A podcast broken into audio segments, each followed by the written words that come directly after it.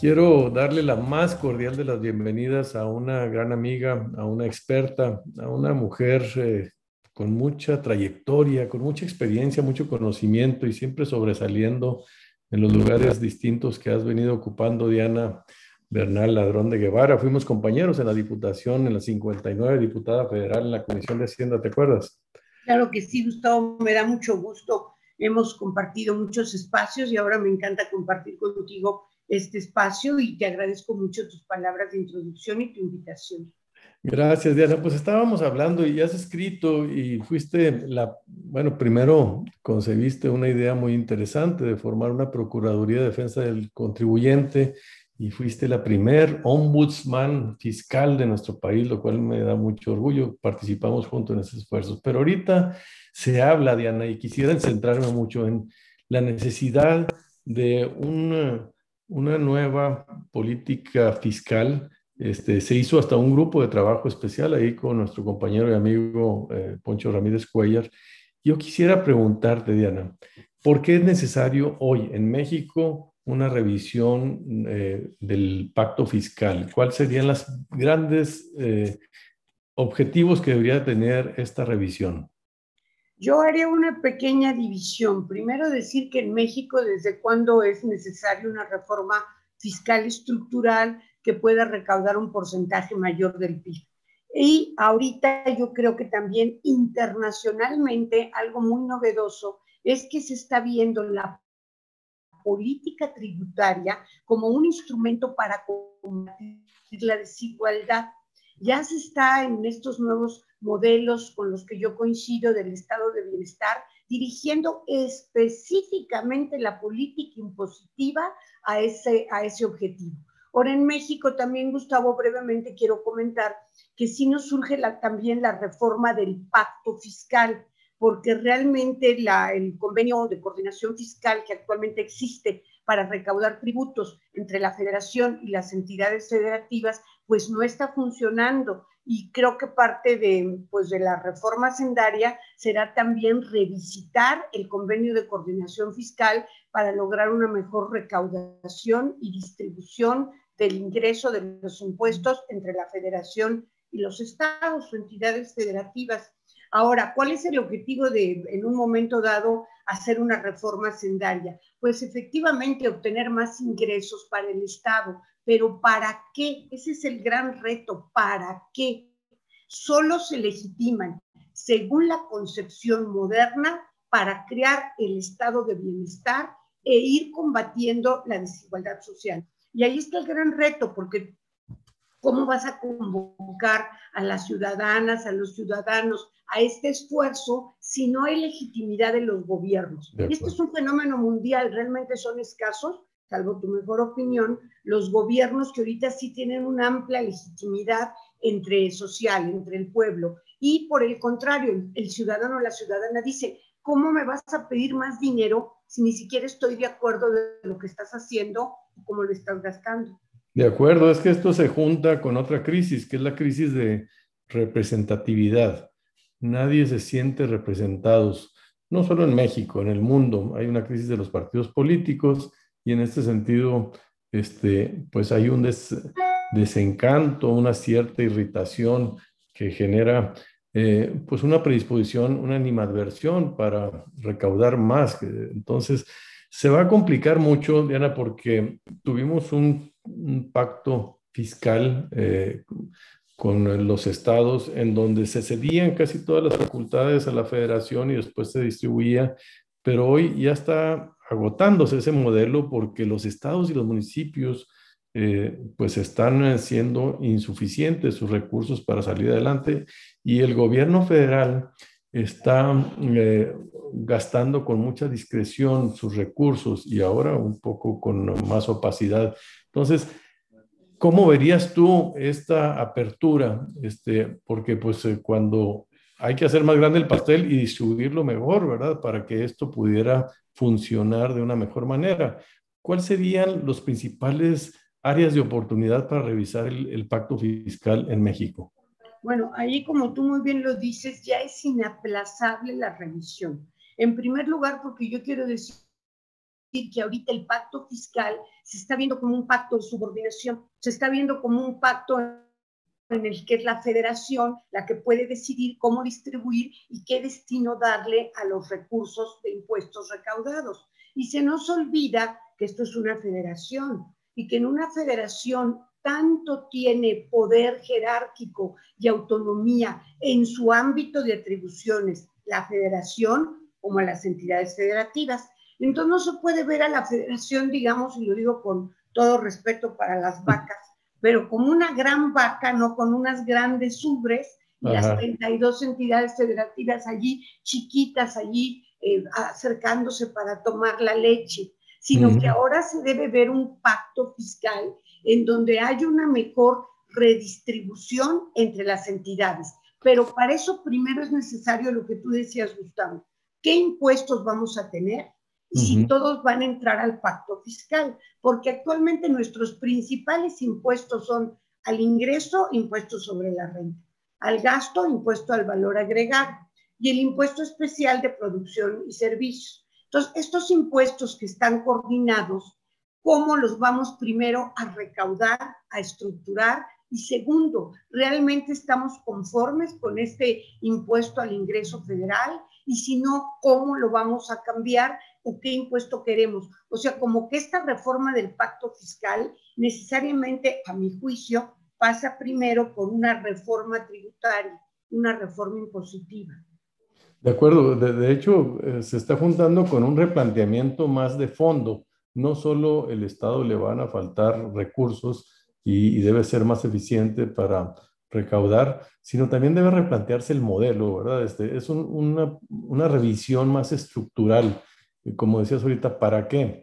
Y, y ahí vi que escribiste sobre Tomás Piketty y toda esta nueva eh, Comisión para la Reforma de la Fiscalidad Corporativa Internacional, que se está planteando ya eh, cómo tasar impuestos para evitar la desigualdad, para aumentar más eh, los ingresos de los eh, gobiernos que puedan atender y, avanzar a esta, a, a esta países con estados de bienestar que garanticen los mínimos de bienestar a toda la población, ¿verdad?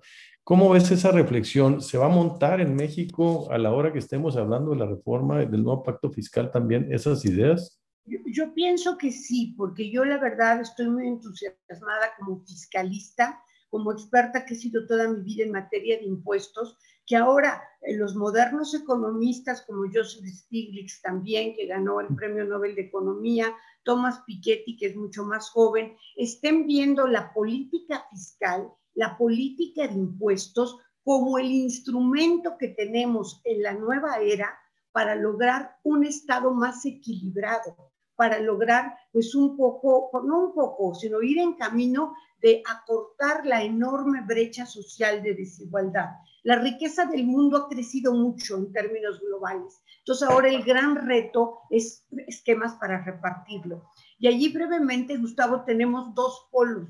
Un polo es las grandes empresas multinacionales, que yo creo que tienen una gran deuda pues, con el planeta y con las sociedades. ¿Por qué? Porque muchas de estas incluso son empresas tecnológicas que no dejan impuestos, no dejan eh, ningún tributo en el país donde están generando la riqueza, porque como son virtuales, para ellas es muy fácil establecerse en algún paraíso fiscal y no establecerse en la nación donde están obteniendo ingresos a partir de los consumidores que tienen allí. Entonces, una gran deuda son las empresas multinacionales y otra, otra cosa son el impuesto a las grandes fortunas. Eso también se está moviendo mucho por estos economistas porque yo creo que la riqueza debe tener pues una cierta regulación o una cierta medida, porque la riqueza al final siempre va a ser un fruto social un fruto general.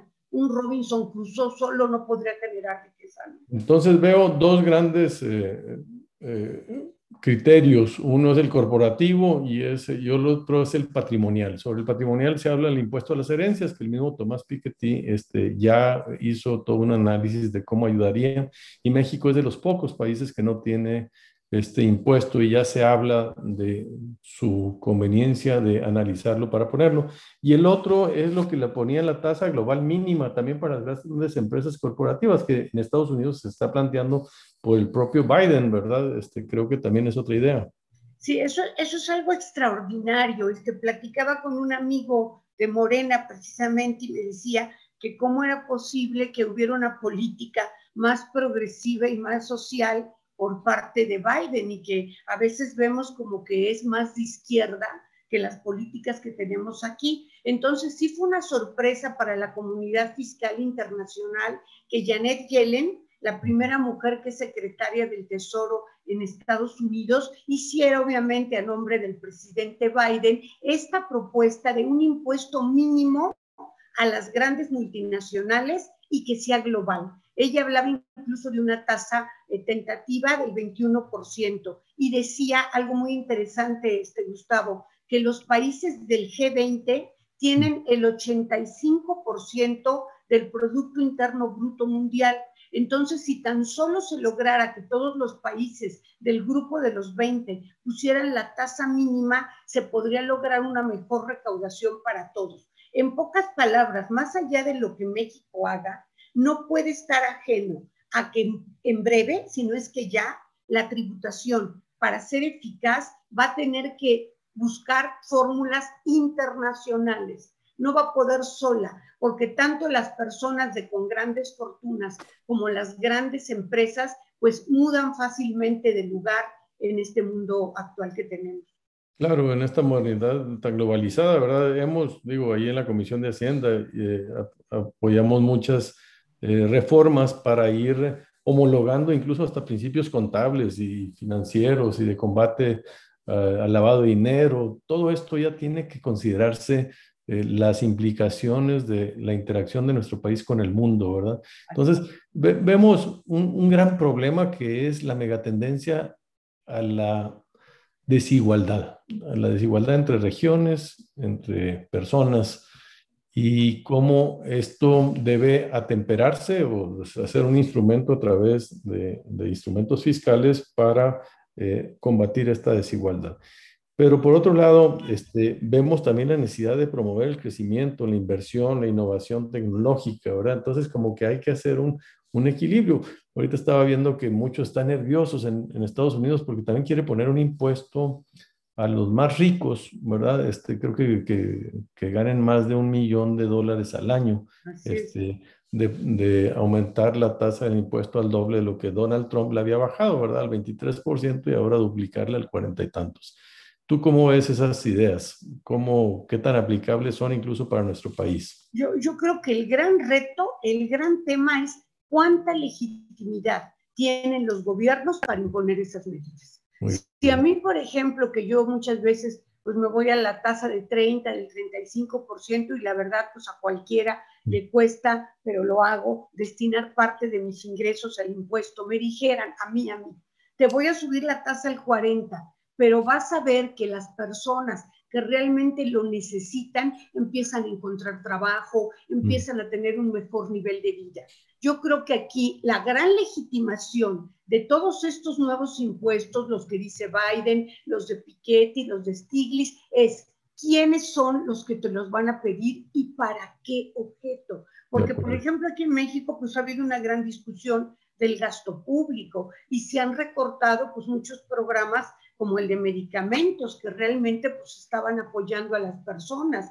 Y por ejemplo, hay unas mega obras del sexenio que habría que ver si realmente el pueblo, como ahora se dice, la sociedad, está interesada en aportar más dinero para esas finalidades.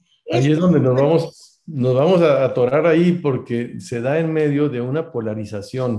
Exacto. si se está teniendo esta legitimidad de un quiero más dinero para usarlos como lo vengo usando, para usarlo diferente, ¿verdad? Porque no se vale más dinero para usarlo con discrecionalidad, con opacidad y con caprichos. Exacto. se puede más dinero si tienes pues contrapesos, transparencias y mejor calidad del gasto, que es un poco lo que se cuestiona, ¿verdad? Ese tema creo que va a ser fundamental, pero sin duda va a ser necesaria una reforma pronto, después de las elecciones ya se habla de que nos van a convocar a todos para hablar sobre esta materia.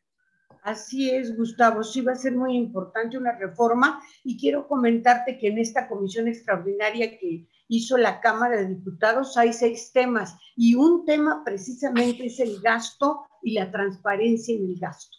Porque si no hay transparencia y acuerdo en el gasto y distribución entre todos los miembros del pacto federal, pues va a ser muy difícil que la economía mexicana no se siga inhibiendo ante la posibilidad de una reforma que no presente incentivos, sino solo sacrificios. Pues ese es el tema. Este, yo me acuerdo desde el año 2000, con Vicente Fox se convocó la Convención Nacional Hacendaria, ¿te acuerdas? Un ejercicio este, nacional en el que participaron pues eh, legisladores, este, empresarios, académicos, los tres órdenes de gobierno, realmente y se llegaron a muchas conclusiones. Este, había siete mesas de trabajo, me recuerdo muy bien, ¿verdad?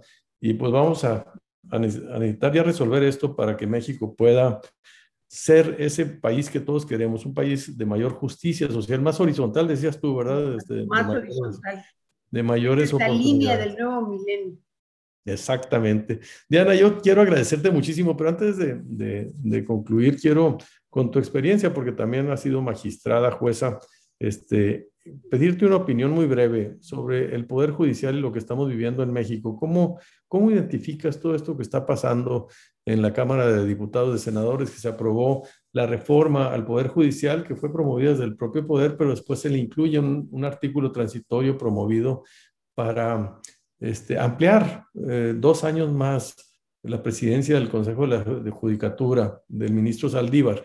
Cuál, ¿Cuál es tu lectura? ¿Qué opinión nos pudieras dar con tu experiencia, Diana, sobre este tema? En mi opinión muy personal y teniendo en cuenta que trabajé como secretaria en la Suprema Corte de Justicia, fui juez de distrito, fui reelecta por el Pleno de la Suprema Corte fui magistrada de circuito, yo puedo resumir en una palabra la situación actual, desastrosa, desastrosa.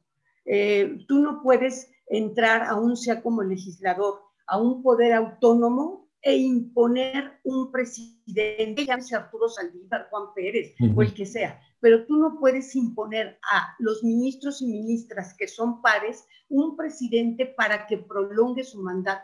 Máximo que, como se ha dicho hasta la saciedad en el debate, el artículo 97 constitucional expresamente prevé que solo durará cuatro años el presidente de la Corte.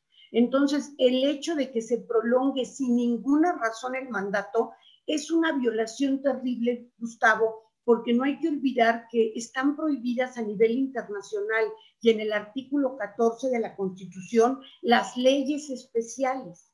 Y esta es una ley especial dirigida solamente para el individuo que está desempeñando ese encargo. Ahora, el ministro Arturo Saldívar no va a poder participar en la discusión. Él está impedido. Y como está impedido, sí podría haber expresado, en mi modesta opinión, sí podría haber expresado su opinión de que no podía una disposición, sea transitoria o sea sustantiva, no pudiera ir en contra del texto expreso constitucional, porque aquí ya ni debate hay, aquí ya no es cuestión aquí el texto constitucional dice cuatro años que no se podrán prorrogar, y el transitorio dice, ah, pero este sí se va a poder prorrogar, ah, pues fíjate que no, porque hay una norma suprema. Entonces yo creo que está invadiendo a la autonomía del Poder Judicial, está mandando un pésimo mensaje a jueces, juezas, magistrados y magistradas que quieren poder trabajar con autonomía y, allá cabo, está rompiendo la equidad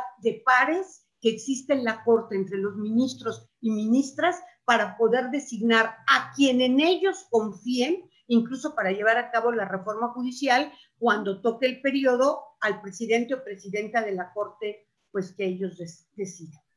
Pues eh, muchísimas gracias. Con ese comentario final nos quedamos, estimada Diana Bernal, especialista en todas estas materias. Muchas gracias por participar en este ejercicio para tratar de explicarle a la gente temas complicados en el arte de entender. Muchas gracias, Diana. Muy honrada. Muchas gracias, Gustavo. Encantada. Gracias.